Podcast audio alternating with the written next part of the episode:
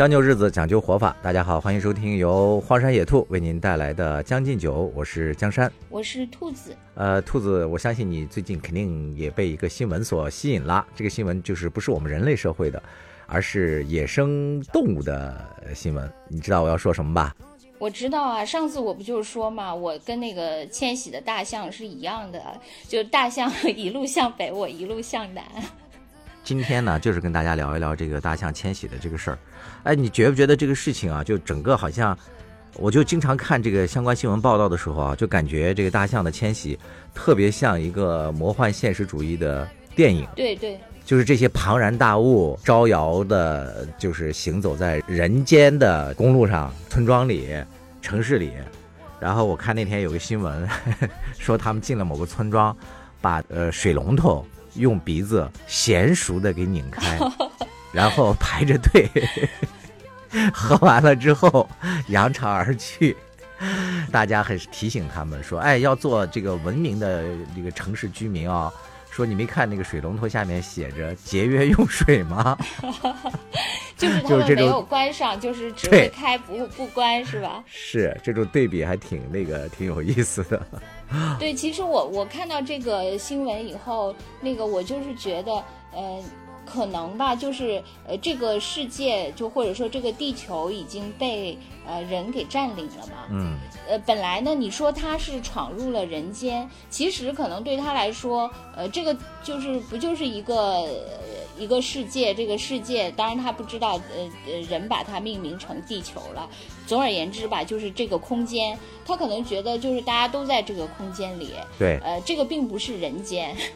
但是对人来说，是那个已经把它都给呃划分成人间了。对，你说的特别对，就是对，所以他闯入了人间了。就是虽然这个新闻啊，不论是一些主流媒体，还是一些呃路上遭遇了这些大象的这些人自己拍的一些视频片段，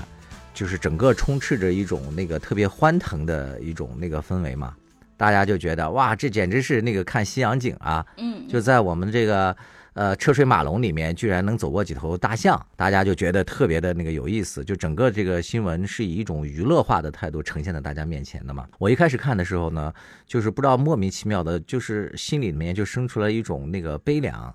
嗯，我一直在想是不是我自己的问题。有一年我那个小外甥他们到北京来玩儿，我带他们去北京的那个动物园，那动物园有一个海底世界，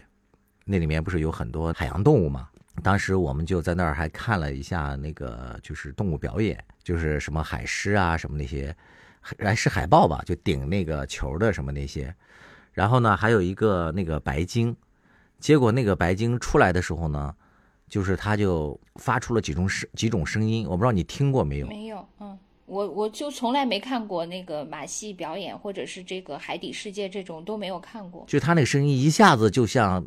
一下一下子就我听到了之后，就当时就就怔住了，就特别的听着特别的凄惶，就特别像那个一种哀鸣，哎，对，一种哀鸣，然后就像那个小孩儿好像在那个呼唤他母亲一样那种声音。虽然当时是在那个特别欢乐的那个气氛下嘛，因为大家都在那看各种表演什么的，但是就那个白鲸的那个几声叫声，让我当时一下子整个心就那个。就心情就跌落下来了，就是从那以后，我就也是坚决拒绝去看这个，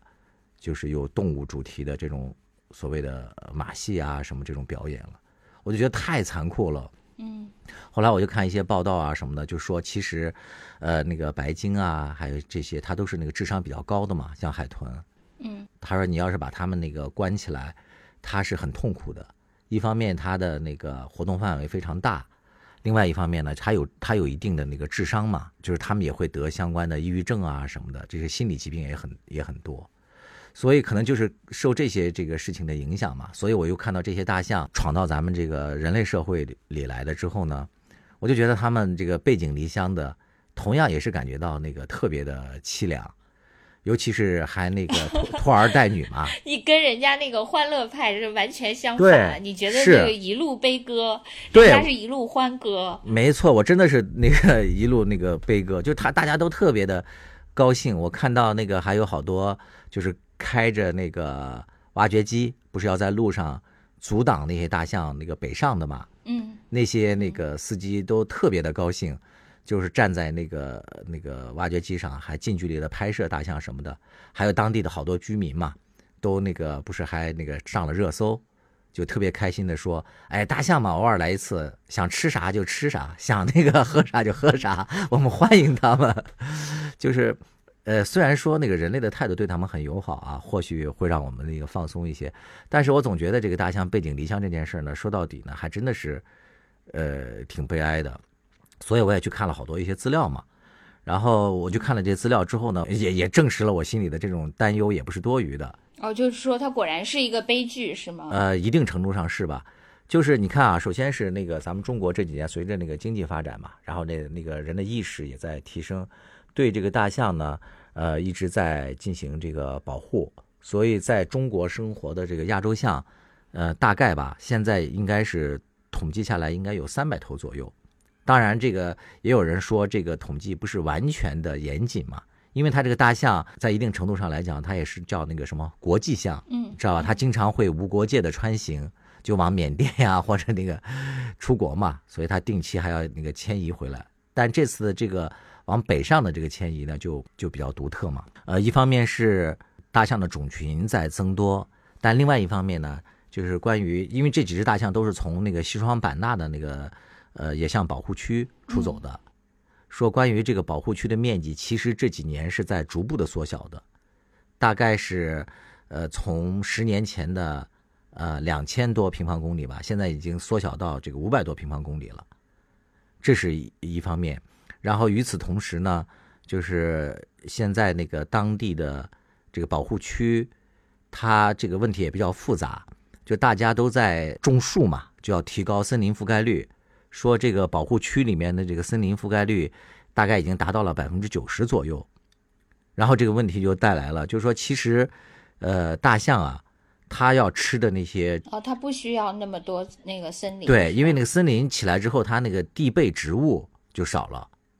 所以那个大象能吃的那些草啊，或者那个那些植物就锐减嘛。哎，对你说的这个这个家园问题，其实我就是因为我对那个大象就是完全不太呃了解，我就是看过一个呃，就是一个纪录片，就是写那个非洲大象的，啊我就感觉他们的人生就是相声呃，他们的相声，呃，对，就是一直在迁徙。啊，对，是的，就好像他也没什么家园，就是对他来说，我我看那个那个片子，就感觉对他们来说，就是他们最重要的就是要追寻水源，水源，对，那个可水源和食物嘛，非洲的那个。嗯对，就跟非洲的那个呃情况有点那个，因为我看非洲很多关于动物的片子都是他们在那个寻找水源，因为非洲经常是，比如说到旱季就会特别干旱，好像生命没有水就就会那个死没错没错，所以他们所有的都是就是在追寻水源，因为有了水，这也就有了食物，就有了一切嘛，对他们来说。是的，那个我不知道是不是亚洲象，就是也有这个类似的这个问题，所以对他们来说，他们是不是没有家园这个概念？就是我看这个片，当时我就想，我想可能对于只有人，他就是他会选择一个地方。呃，就是要还，而且还得是农耕 文明，就是人家那个草 原的那个游牧文明，其实也不是这样的，就是也是一一直在迁徙。就说那个农耕文明，它就是要选择一个地方，然后盖房子住下来，然后世世代代在这儿。但是感觉那个动物，它其实对它来说最重要的就是水源、食物以及呃，就是它的这个群体。啊，对，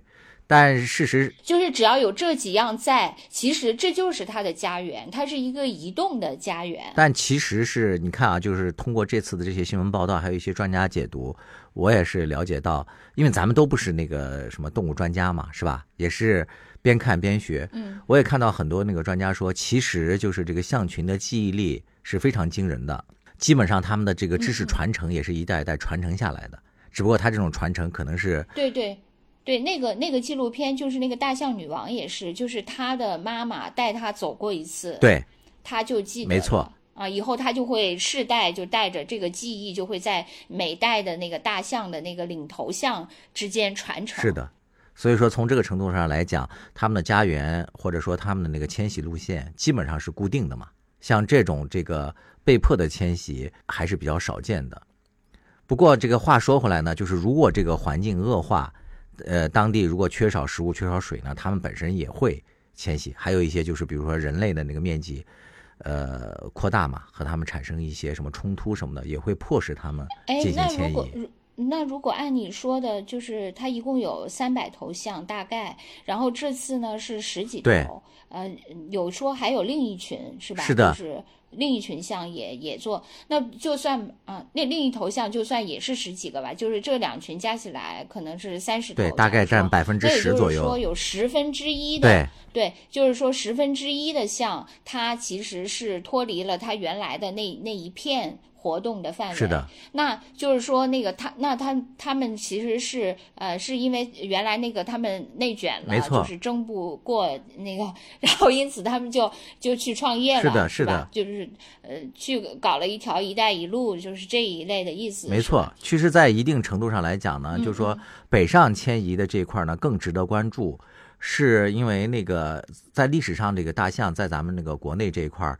亚洲象，它原来在那个黄河流域都有嘛，哦，就是好多那个出土的化石什么的都那个，但是后来就是随着这个呃很多原因吧，一方面可能是这个气候的干旱，还有那个绿色植被的缺少，还有最主要的可能还是人类的这个活动面积的增大吧。嗯，所以这个大象就逐渐的在南迁嘛，说大概每隔一百年，这个大象就会以那个地球的纬度零点五度的这样的一个速度向南迁移。哦，所以最后就形成了咱们现在看的这种，基本上就集中在西南这一块地带嘛，哦，就是很少会出现那个北移的。嗯嗯，然后另外一只那个迁移的那个大象呢，就是北上的这只家族叫断鼻，就是因为有一个那个小象，它那鼻子受过伤嘛，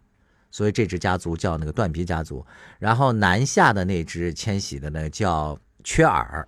也是有一只象的耳朵受了一点伤，家都是有点但是那个南下的残缺之美。对南下的那个象群呢，没有受到过多的那个新闻关注。这里面的原因就是相对的复杂，一个是本身那个大象就有那个南下迁徙的这个习惯嘛，嗯只不过说他们这次走的线路不一样，这是一个。还有另外一个就是，呃，南下迁徙的这个呃象群呢，它经过的不是这么多呃这个人类的聚居区，没有形成这个人的这种和人的正面冲突，没有触犯人类的利益嘛，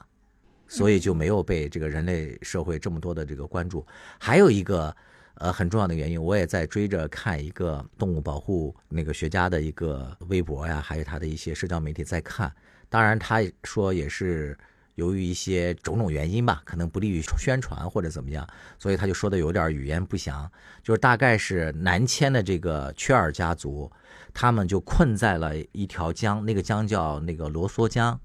嗯困在了那个江的一侧，因为那个江就是现在到了雨季了嘛，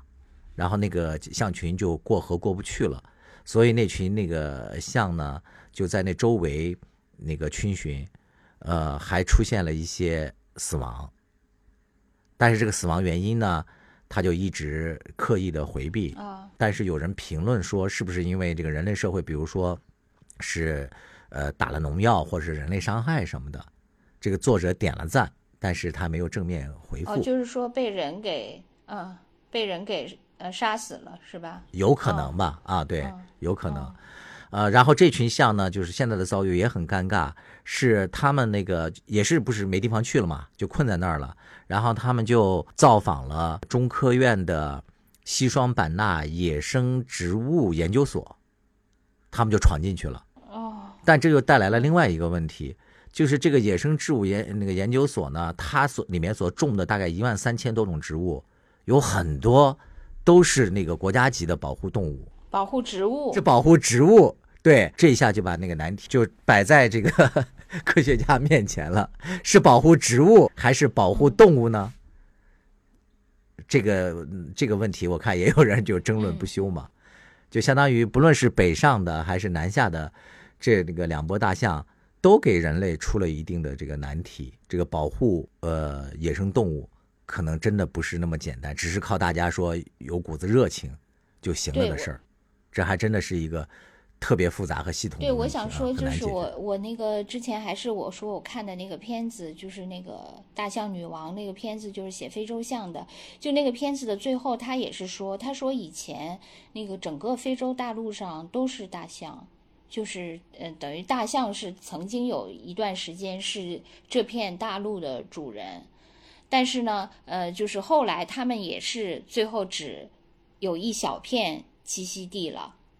嗯，就是跟那个你你之前说他们原来在黄河流域也有，结果渐渐他们就都到了南边。我觉得可能整个的那个人类活动的那个轨迹，就是对那个全部都有影响，在世界各地肯定都有影响嘛。对，绝对是不是指那个中国。另外就是说，说到那个动物保护这个，就是其实可能我觉得是跟呃人。和自然，或者说跟其他的那个物种之间的那个力量对比，就是说，当你这个人他可能相对来说还比较弱，不像现在是一个强势的，就是已经把那个地球改造成人间这样的一个强势地位的时候，就他没那么强势的时候。它可能呃就不会对，就是动物保护这个概念可能就没有。比如说那个，我看那个网上有人说说在东莞有一个那个博物馆，那个他们里面还记载，就是说在五代十国的时候，那个象就是也闯入到了那个呃一个什么城里，然后就、就是也那个呃踩踏了一些那个什么秧苗啊之类的。结果呢，那个当时他们就把这些象最后就还是捕杀了，然后最后。把它那个呃，把象肉就作为那个军需，就最后把象给吃了。那可能就是在当时的那个呃，就是那种那个人和呃自然或者其他种群的那种力量对比下，那当时可能去猎杀它，那个吃了它，呃，就是当时的一种呃政治正确或者是利益权衡的选择。当然，但是你人现在，你就比如说这次这个向北上了，那因为就是人他那个至少他现在还可以通过呃很多手段去呃让他呃去去不伤害那个呃至少不伤人命吧，这目前为止还能确保他不伤人命。然后那个呃就是因此想保护他，给他一些呃食物，然后以那个让他就是尽量减少它的破坏，但是也会那个呃。就破坏都是由政府来承担的，而不会说像那个五代十国的时候，如果你一破坏了我，我就要把你猎杀，你把我的两百斤酒糟吃了，你把我自来水怎样了，你把我的那个猪 给猪圈给踩了，是的，那我可能就要那个。但是因为现在人已经足够强大了，他可以那个承担这个损失，同时那个就是就是就是因为人强大了，我觉得那个动物保护的这个概念才形成了一个新的政治正确嘛。对，没错，而且这种力量对比是越来就是越大人类的自差距越来越大。对人类的自信嘛，是吧？是的，啊哎，你刚才那个说到那个像那个误伤人这个事儿，其实也是有的。我呃，我就记得大概在十年前左右吧，看过一个那个专题片，呃，也是在这个西双版纳的这个保护区，那个保护区它那个种的那个树不是越来越多嘛，然后导致那个大象的那个食物越来越少。还有一个情况是，就是人类在这个保护区这周边种的那些植物，就是是经济作物越来越多。其实那些经济作物呢，也会引起人类和那个大象的冲突。比如说，人就经常在那边种那个橡胶嘛，还有那个茶园之类的。然后我看的那个新闻就是说，呃，当地有一个村民，他那个看到有一群象跑到他家地里破坏他们家的那个橡胶树嘛，然后他当时就很生气，就拿了一杆猎枪跑出去，一冲动之下把那个其中的一个小象就当场给打死了。嗯结果那个打死之后，因为那个象是亚洲象是国家一级保护动物嘛，然后这个人就被抓起来了。抓起来了之后呢，然后大概过了一段时间，他妻子和另外的呃两个村民在他们家那块地里干活，结果就突然冲出来了一群那个亚洲象，就直奔他妻子而去，就绕过了那两个村民，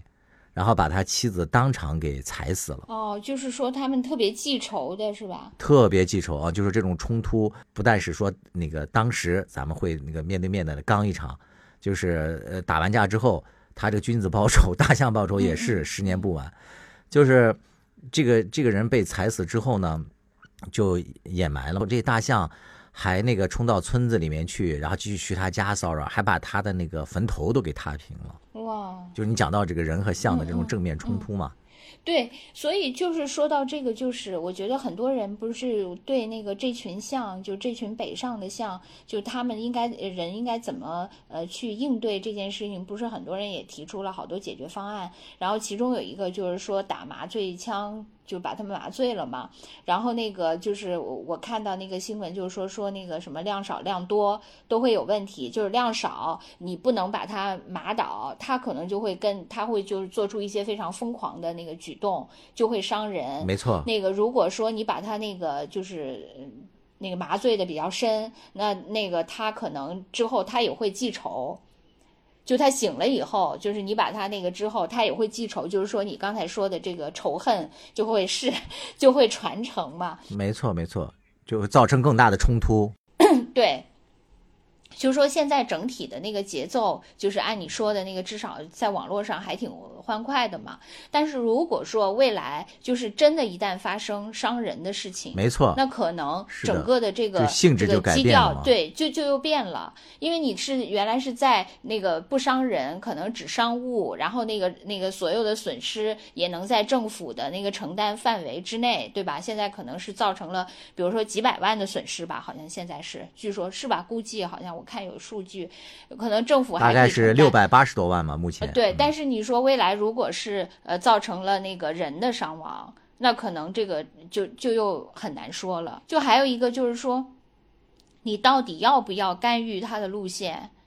就是好像就是有有一种说法，就是说那个你一定要干预，那个不能让他怎么样。或者有人说，哎，其实你应该看看那个留着的那个，就让他们走，看他们的目的地是哪儿。其实我我想可能啊，就是现在就是不光人不知道他的目的地是哪儿，就是这群象自己可能也不知道自己的目的地是哪儿，因为他就是前面前面你不是也说到了吗？就是这个两拨大象，它是出于内卷嘛。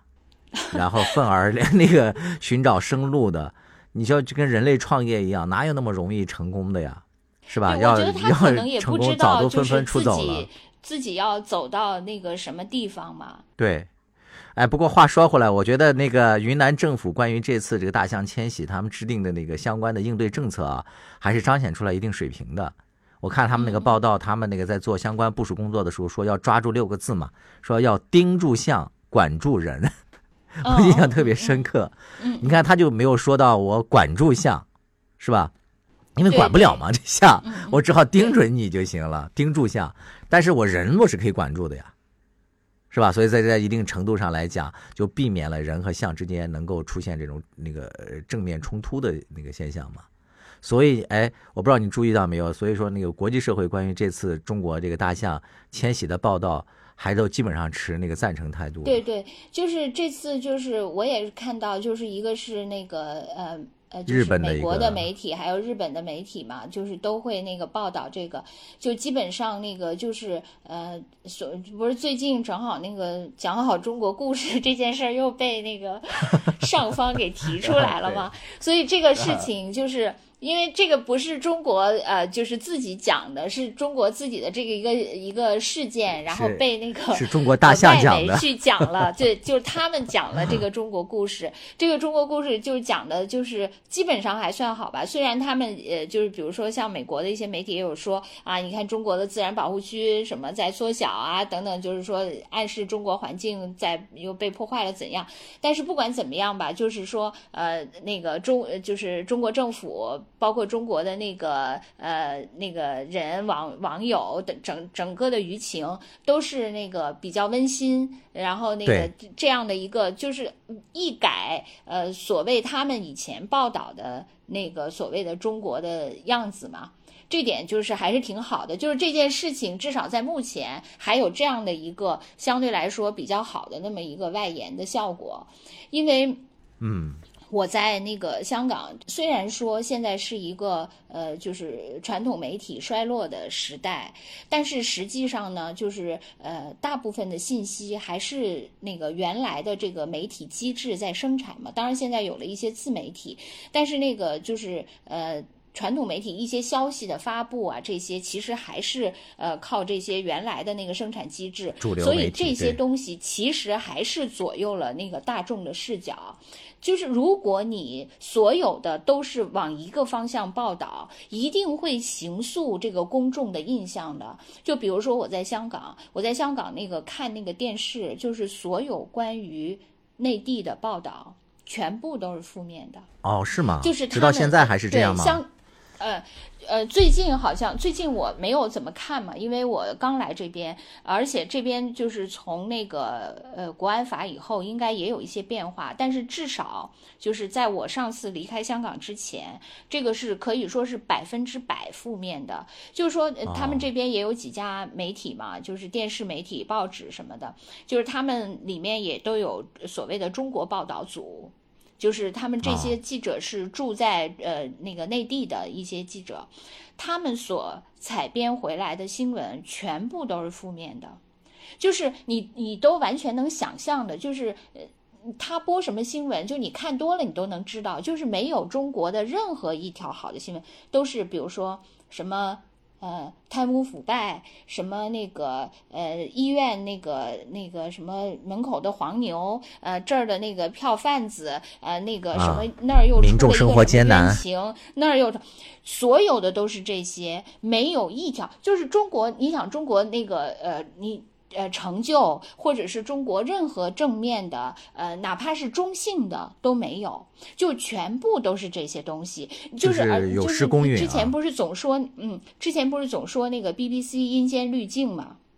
对，那个你看这个，我在这儿看到的所有关于内地的报道，真的是有这种阴间滤镜，因为他所有的那个只刚才的说的那那些负面的新闻。它整个那个画面就跟你看其他的那些，比如说，呃，它本地新闻或者是那个国际新闻，那个画面感都完全不一样，因为好多有偷拍呀，什么很混乱呐，都是那样的一个，就整体的那个氛围就是那样。所以你说，如果你从小看到的关于这个地方的新闻就都是这样的，那你会对这个地方是一个什么样的印象？对，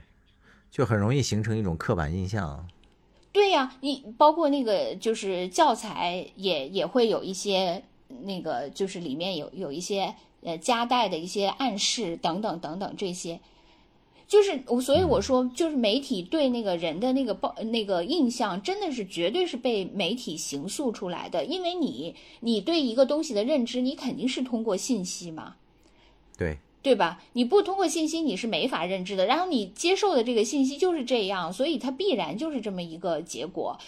那就是香港是这样的，西方媒体更是了。你那个注意到那个香港那边对这个大象迁徙事件有报道吗？你注意过吗？我知道你要问我这个，但是我就是没有看，我没有来得及 去那个研究，所以这段你要删掉。嗯，好的，好的，我没有来得及去我。对，你就没问，嗯，我就说那个说到刑诉的这个问题嘛，就是所以就是说这次他因为有一些比较那个呃欢乐温馨的，而且实际上是呃中国也是动物保护很重视，呃，这个跟那个所谓现在的普世价值呃也是吻合的嘛。没错，其实这些事情上可能从宣传的角度啊，也对，也是一种启发吧。因为其实，呃，话说回来，真的是这个亚洲象生活在中国，它虽然说我们前面讲了，可能是由于我们专业程度不够嘛，就是，呃，还没达到那么完美的那个境地，让他们那个受累了啊，迁徙了这么远。但是跟那个，你比如说像那个我之前看的一个纪录片演的那个生活在非洲的，就博茨瓦纳的那些大象比较而言，这些大象就要幸运多了，至少它遭遇了人对他们的这种友好态度嘛。我要讲的这个纪录片，呃，大概是二零一零年吧，十年前我看的一个纪录片，叫《大象无国界》，是因为当时那个在非洲的波茨瓦纳，它由于那个当地的政府还有民众对大象的态度就比较友好，但是呢，它周边的一些国家，像什么安哥拉呀什么的，都爆发了战乱，所以那些大象呢，就纷纷的就就像难民一样，就逃到他们这个国家来了，最后这个。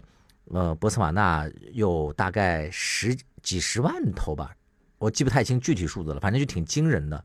然后这些这么多大象聚集在那儿，确实也对他们的那个当地的生态啊，啊，还有居民的生活就造成了一定的那个干扰。然后当地政府就做了一个决定，就要从这个这些象群里面，大概就是随机挑出五六万头那个大象进行猎杀。所以这个消息一出来，就让那个全球的很多科学家都惊呆了。然后有一个当地土生土长的一个那科学家嘛，他就做了一个呃很大胆的一个 实验，呃，他就给那个很多一些那个大象，就脖子上就装了那个可追踪的那种无线电的项圈儿，嗯，然后就追踪他们的那个行踪。然后后来他发现，其实很多那个大象，它并不是说一直都居都居住在这个波斯瓦纳，它也要定期迁徙的。这个就从从一定程度上就是。呃，让那个政府的那个态度就有所缓解嘛，就他们不是说总是聚集在我们这个地方的，然后就给他们争取了那个一定的那个生存的权利。他那个纪录片呢，呃，在拍摄过程中呢，就是看出来哦，就感觉那些那个大象生存的环境真的比这个咱们的这个这个十几头的亚洲象的环境要糟糕太多太多了。那些大象，它由于比如说当地如果遭遇了旱灾的时候。他们要长距离的迁徙，每天可能都要迁徙，都带着小象都要迁徙那个几十甚至上百公里。大象女王那个好多那个小象就在这个过程当中就死了，对，就死于那种迁徙了嘛。就是不论是从那个自然环境，那从政府对他们更是没有任何救助。就从这种程度上来讲，你别说人生在一个那个盛世太平的时代是多么幸福，就连大象，它无意中进入了一个国泰民安的一个国界。可能对他们来讲，也真的是三生对呀，就跟我刚才说的那个，就是在五代十国的时候，他就会把大象吃了，就是那个时候的那个政治正确嘛。就是因为你当你因为人肯定就是首先得保证自己的生存嘛，嗯，然后你才能就为什么刚才说就是动物，我我自己理解啊，我觉得动物保护这个概念绝对是那个呃，就是人类的自信的一种那个产物嘛。嗯，你要是说人类自己都活不下去，呃，都被受到了其他的物种的那个威胁，那它怎么可能去保护其他的物种呢？对吧？因为生存都是任何动物的本能嘛。足够强大了才有机会能保护别人。对，就是这个道理嘛。另外，那个我其实我原来一直就看那个呃大象女王那个片子，我原来就一直在想，我觉得很多那个动物的片子的解，就是它的叙述。呃，所谓的那个话术，都是把它讲成人格化，是吗？人的故事就是把人的对人的喜怒哀乐，就是加注在他身上。比如说，他会给那些呃里面的那个几个象都起名字嘛，起一个人的名字。这个人叫呃米米，那个人叫什么雅典娜等等等等。兔子对，那个叫江山。不，对，呃，咱们又把咱们自己，就尤其是我，又把我自己给动物化了。给 动物化了是吧？对，就是说，呃呃，就是这些故事，就是把动物给人化了嘛。但有时候我常常就想，包括他们的一些举止、一些行为，呃，就是我想，那真的是他们的情感吗？嗯。因为你是用人的一些情感逻辑去解读他们，我我其实真的我在看这个片子的时候，我常常在想这个问题，包括以以后就是以前看的好多那些动物的片子，我都是在想，他们真的是像你描述的这种喜怒哀乐吗？啊，关于你说的这个疑问，是在那个动物保护学界也是有争议的。嗯，所以说他们有一个很著名的一个那个实验叫图灵实验，那个图灵就是那个。呃，计算机的那个那个天才图灵，嗯啊，然后他那个实验大概的意思就是说，呃，你给那个呃动物关到一个屋子里，然后那个屋子里面给它竖一面镜子，你观察那个这些动物它有没有自我意识。你比如说咱们照镜子的时候，咱们肯定会哎侧过来看看自己的这面，就是从各个角度你意识到那个镜子里面是你自己嘛？嗯。就那就有那个自我意识，但是有很多动物它是没有这个的。你比如说像一个狗或者是一个，它会山羊，它会冲上去。我我做过这个，我做过这个实验啊，是吧？啊，你也做过？对，因为我我在伊朗的时候，我不是养了一条大狗吗？就是虽虽然那个时候我是那个社工好龙的典型，其实我是不敢跟它近距离接触的，因为它太大了嘛。啊。然后，但是呢，我其实是永远是在安全距离呢，一直在观察他。比如说，我就曾经举着镜子到他面前若干次，我想知道他就是要不要照镜子。他通过实验但是他确实，他对他意识不到镜子的存在。对，是的，就你无论在他面前各个角度去，他意识不到这个这个东西是存在，因此他根本就就没有照镜子这个意识，但是好像据他都意识不，到那个东西可以看到他自己。好多什么灵长类的呀，或者是什么那个，还有什么海豚啊什么这，他是有的。这个实验还是筛选出来了一些的，所以就说可能不是所有哦，的动物都就可能有一些对是，但是有有一些有层次。但狗，我感觉至少我养的那只，它是没有这个意识的。啊，反正我们家葫芦也没有。对我，我想他们如果是比如说在一个什么水洼旁边，是不是就会照镜子了？你用这个真的那个一个镜子给他看，他反而不行。但是那个水中倒影，也许它他更不会了。如若不然的话，是吗？我就因为我没水中倒影这个我没机会嘛，我只是用镜子，我就想，那如果他连水中倒影都不会，就是说他终身就是不知道自己长得是什么样子嗯，很有可能。啊，那他可能就是说在自我意识这个方面，他肯定是有自我意识，但对自我形象的意识是完全没有的。其实我觉得也挺好的，就比如说像我，我我知道自己长天生就达到了我就还天生就达到了无不，无我我还很的境界嫌。弃我自己。我说，你对，说这些动物挺好觉得我是因，为受这个，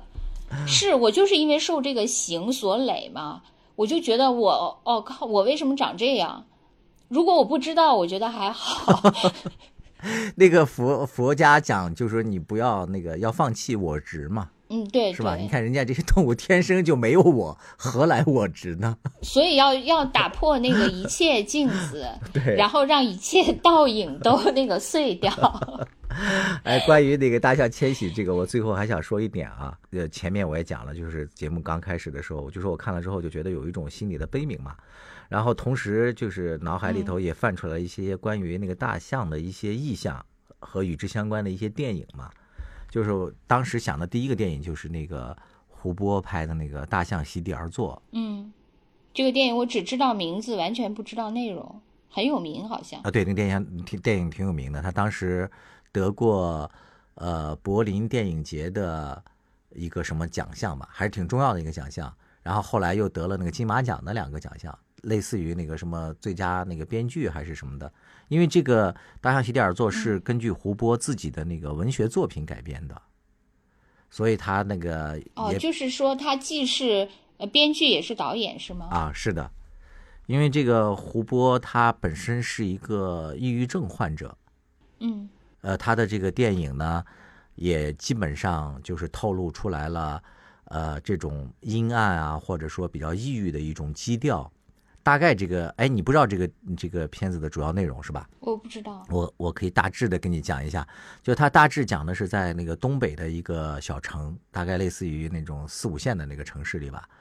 然后那个城市里的一个高中生叫韦布，嗯，就是上的上了一个特别破烂的一个学校，他自己的家里呢，就是呃父母关系也都很冰冷，然后亲子关系也很差，呃，人人都很自私。然后这个小孩在学校里呢，呃，就莫名其妙的就卷到了那个呃一场那个争斗当中，他想替他的呃朋友就是出头嘛，他那个朋友叫李凯，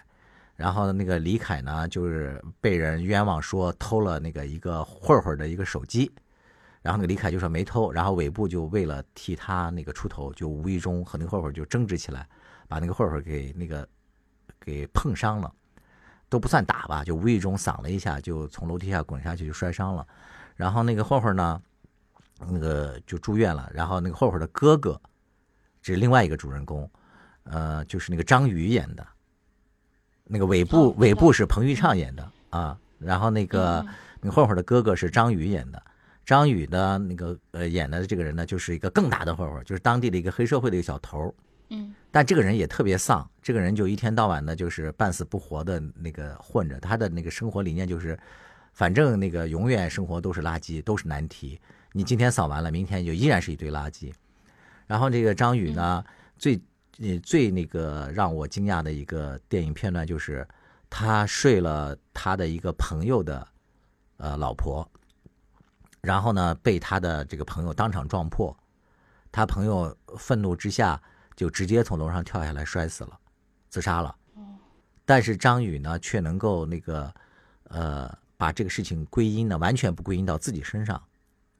就是他就不停的给他的那个情妇说，呃，那个他是因为他自己死的，他挣的那么少，活着没有什么意义，说跟我们没有什么关系，他就不停的这样说自己嘛。然后哦，这个对比像就是那个嘛，你你知道那个电影《毁灭》啊啊啊，是就是。对吧？那个也是，就是他儿子对那个撞破了，对他在爸爸和片子里讲过他女朋友嘛就，朱丽叶·比诺什演的那个啊，对，然后他不是也从那个楼梯上摔下去了吗？是的，但是那个他他们确实还很愧疚，就把因此他们俩就最后就分手了，就各自。然后他爸爸不是也也因此身败名裂了嘛？对。然后这个张宇呢，他为了给自己开脱呢，他甚至把这个怒火或者说这个呃责任呢归咎到他追求的一个女生身上，他不停的给那个女生说，就是因为你你没答应我，所以我才去睡了那个谁谁谁，所以她老公撞到了，她才自杀了，他就不停的 在重复这句话。然后这是他们两个，还有一个就是尾部家的一个附近的一个邻居，一个老头儿。那个老头儿呢，他的儿子呢，就是为了让他们家孩子上学区房，就逼着这个老头儿把房卖了。然后这个老头儿呢，在这个过程当中呢，他自己养唯唯一的一个最亲近的一条小狗，还被街上的一个流浪狗给咬咬死了。然后这老头在这个呃找狗啊，还有救狗的这过程中，就和尾部也就是相遇了嘛。然后这个老头心还挺好的。然后那个尾部当时为了呃逃走嘛，因为他不是把那个混混弟弟打伤了吗？他想逃走，然后就问这个老头借了点钱。嗯然后他们就就是有产生了这个关联嘛。然后第四个主人公是这个，呃，尾部喜欢的一个女孩，就是他的同班同学，一个女孩。但是这个女孩呢，又和他们学校的教导主任有这个千丝万缕说不清的这种情人关系。所以整个片子的这些人都生活在特别丧的一种那个氛围里。然后这个那个电影为什么叫那个大象席地而坐呢？是这四个人都听说了，就是在他们那个不远的满洲里。那个动物园里有一头大象，说那个大象呢，平时呢没事呢就总是坐着，就坐着的原因呢，呃，个人都解说的都不一样。有人说可能是因为那个动物管理员老拿那个钢叉插它，它可能很疼痛吧，就会坐在地上。还有人认为这个大象在思索自己的那个象征，反正它就成了一种象征嘛。嗯就所有的这四个人呢，嗯都想逃离他们自己的生活，就想去看一眼这个席地而坐的大象。这个大象就在他们眼里变成了一种我逃离现在这种昏暗生活的一种出路，一种象征，就仿佛遥远地遥远的那个边那个地平线上有那么一线光明一样，就成了这种象征。当然，这个片子到了最后也没有见到这个大象，就是这四个人，呃，最后除了那个张宇吧，没有去成，那三个人都去了，就这三个人就变成了相依为命去看大象的这么一个小组织，就是整个片子从头到尾，因为四个小时嘛，你都活在那个，就都沉浸在一种特别压抑的那个那个情绪里，就觉得生活是毫无希望的。就是，所以我就说，通过这个大象本尊这个形象，一下子就联想到了这个这个大象席地而坐的这种意象，所以当时就感觉看这个新闻就觉得更加的有点丧了。其实，当然话说回来啊，呃，咱们刚才在节目里也聊了，也聊了，其实这些大象，现实中的大象反而是挺幸运的。一方面，它得到了人类对它的这种关照和欢迎，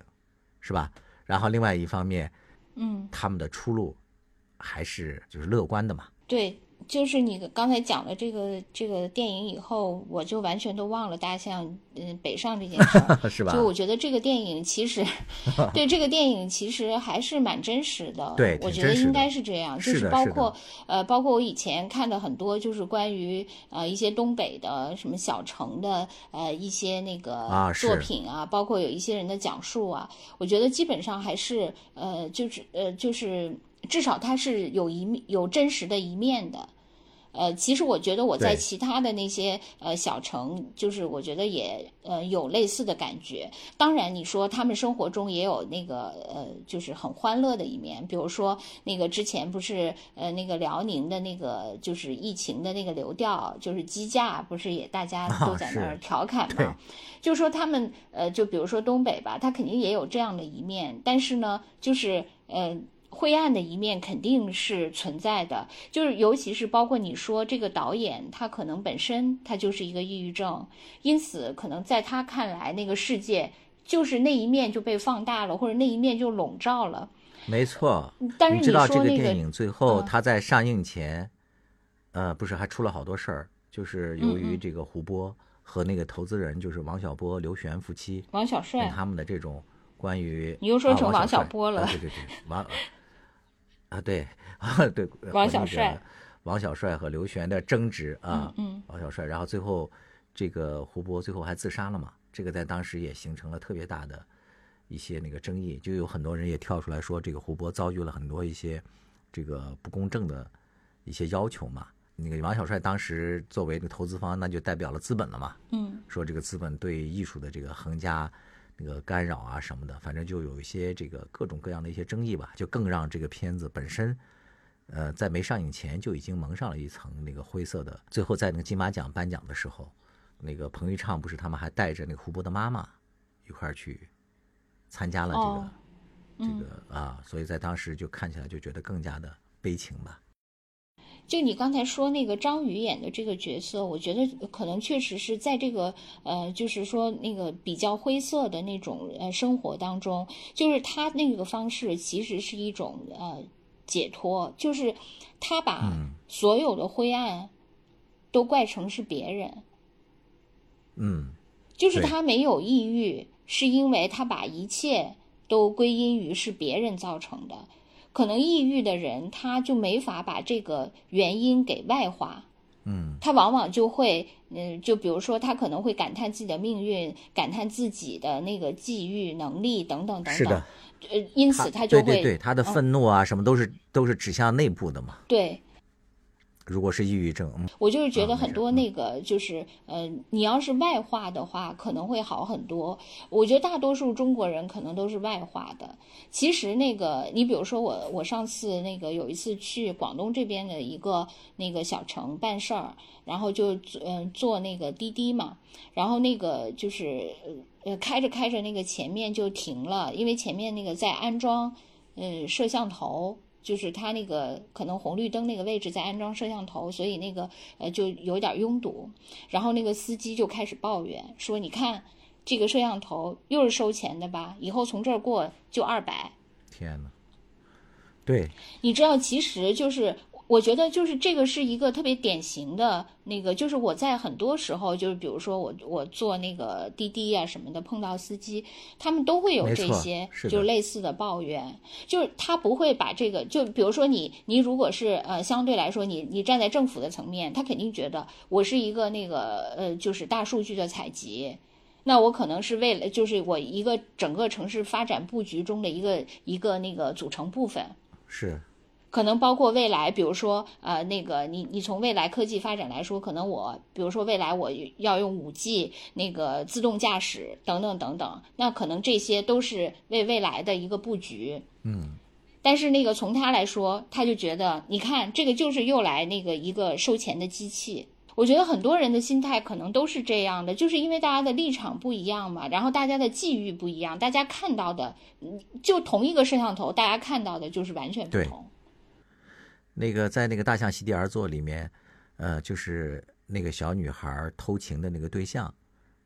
那也是他们的那个学校的教导副主任嘛。嗯那个副主任是一个四十多岁的中年男人，呃，他虽然呃就是有比较丰富的社会经验嘛，但是他给这些小女孩灌输的都是一些特别阴暗的这个心理和一些那个社会价值观。他就不停的跟这个小女孩说说这个人们为什么就不能明白呢？说人其实生活在什么时代，生活在什么地方，他都会痛苦，只不过痛苦的形式不一样而已。所以他自己就是秉持着这种观念嘛，所以他也就无所谓了，他也能够抛下任何的这种道德束缚，那只追求能够让他自己一些什么感官上的刺激，然后一些得过且过的一种享受就行了嘛，所以他才能这个也不是说勾引吧，就能够心安理得的享受和这个呃高中女生的这种恋情。与此同时，他还是一个已婚的一个人嘛，后来还甚至带着他老婆打到那个女孩家里去或怎么样，就说在那个现实生活当中，持这种阴暗的生活观念，或者是生活在生活阴影里的人，确实挺多的。这个对每个人来讲，也都是一种那个嗯。不能忽视的一种影响吧。对，就是你生活在那个，比如说那个东北特别多这个事情，其实你你可以类比的，就是比如说美国的那些那个老工业基地，什么五大湖区，是，就是我去美国玩的时候，啊，就是曾经呃，因为我去看过那个，就是五大湖区有一个那个瀑布嘛，就是它跟加拿大接壤的那个地方有个大瀑布，然后就水牛城嘛，其实水牛城就是一个特别典型的，就有点 像那个东北老工业基地一样，因为它原来也好像是一个钢铁。铁的那个那个生产的一个城市嘛，但是后来因为也衰落了。你去那个城市的时候，你就明显的感觉这个城市特别的落寞，就荒凉。然后那个你呃，就是我们住的那个地方也是感觉，就是你所以那个不是有很多那个呃那个什么乡下人的悲歌等等等等那些写美国的这些呃失落的那个一。一群人的那些书，就包括那个后来川普还跟呃中国说说，就是因为你们那个总卖给我们那个一些药，让我们这些人呃嗑药，哎，这个，呃对对，其实就是如果这个就人是受这个大环境影响的嘛，如果这个大环境就是很丧，那就是辐射到那个大家丧的概率就会非常大，因为你在这个这些比如说东北的那个。老工业基地，还有一些可能，呃，就是没有寻找到那个发展出路的那个呃小城市，就是很容易是这样的。就是在这种情况下，可能大家才觉得那个看大象还挺省心的，还挺欢乐。一方面是看大象省心欢乐，另外一方面嘛，这个大象呢，就是也代表了一种某一种那个象征嘛，就不是那个席地而坐的大象，而变成了那个奋而。出走，勇敢开辟新的革命根据地的大象。如果大家都在这一块儿争着那几斤几两的那个 草啊，什么食粮啊，那我不如愤而出走，我拉杆子，叫什么揭竿起义，我们去寻找一个新的精神家园，不也挺好的吗？所以，我后来想到这一层的时候，我再看这大象迁徙，我的心于是又欢乐了起来。是啊，而且很多人不是咱们之前也说嘛，就是大象的记忆力很强，就很多人都在说说，你看这个一路都在喂食，那他这个记忆就想，哎，这一路吃了好多呀，那下次我还走这条路，还来拧这个水管，对，对我还不关，也有人给我关。对，还有他们不是说比较喜欢吃呃玉米还有酒糟嘛，但是不喜欢吃菠萝。然后有一个那个小象，不是那个 吃多了之后还喝醉了嘛，和象群暂时失联了，然后大概过了几个小时之后才追上组织。对，还有人说那个就出主意的人也很多嘛，说那个你应该用呃就是无人机。呃，就是吊着一把香蕉 去引他们，呃，引到你想 那个那个让他们走的那个路。后来很多人就说：“你对大量的大象的那个食量真的了解吗？一把香蕉就能把他们引过去吗？对吧？”所以大家这个，哎呀，就是可以暂时忘却那个生活的丧嘛。总之就是，嗯，明天不就是要高考了吗？哦，是吗？对吧？我都不知道。是，所以我们这个。我们这个节目的呃主题还是要昂扬嘛，要让大家那个回到那核心价值观上来，是吧？要不然怎么能写成那个高分作文呢？写作文是一方面，其实这个人生给我们出的这个课题，不也同样需要我们以积极的姿态去面对吗？所以那个大象席地而坐，我觉得了解一些人为什么这么想就罢了，但我们自己真不能席地而坐。还是要愤而迁徙，对，还是起而北上，都愤而南下，都到了香港了，多好呀！对对对，回头我们觉得可以，今天没说，就是其实应该让那个江山这个高考作文高分的人，给大家在那个高考前夜再说一下秘籍。像我这种高考语文刚刚及格的人就不用说了。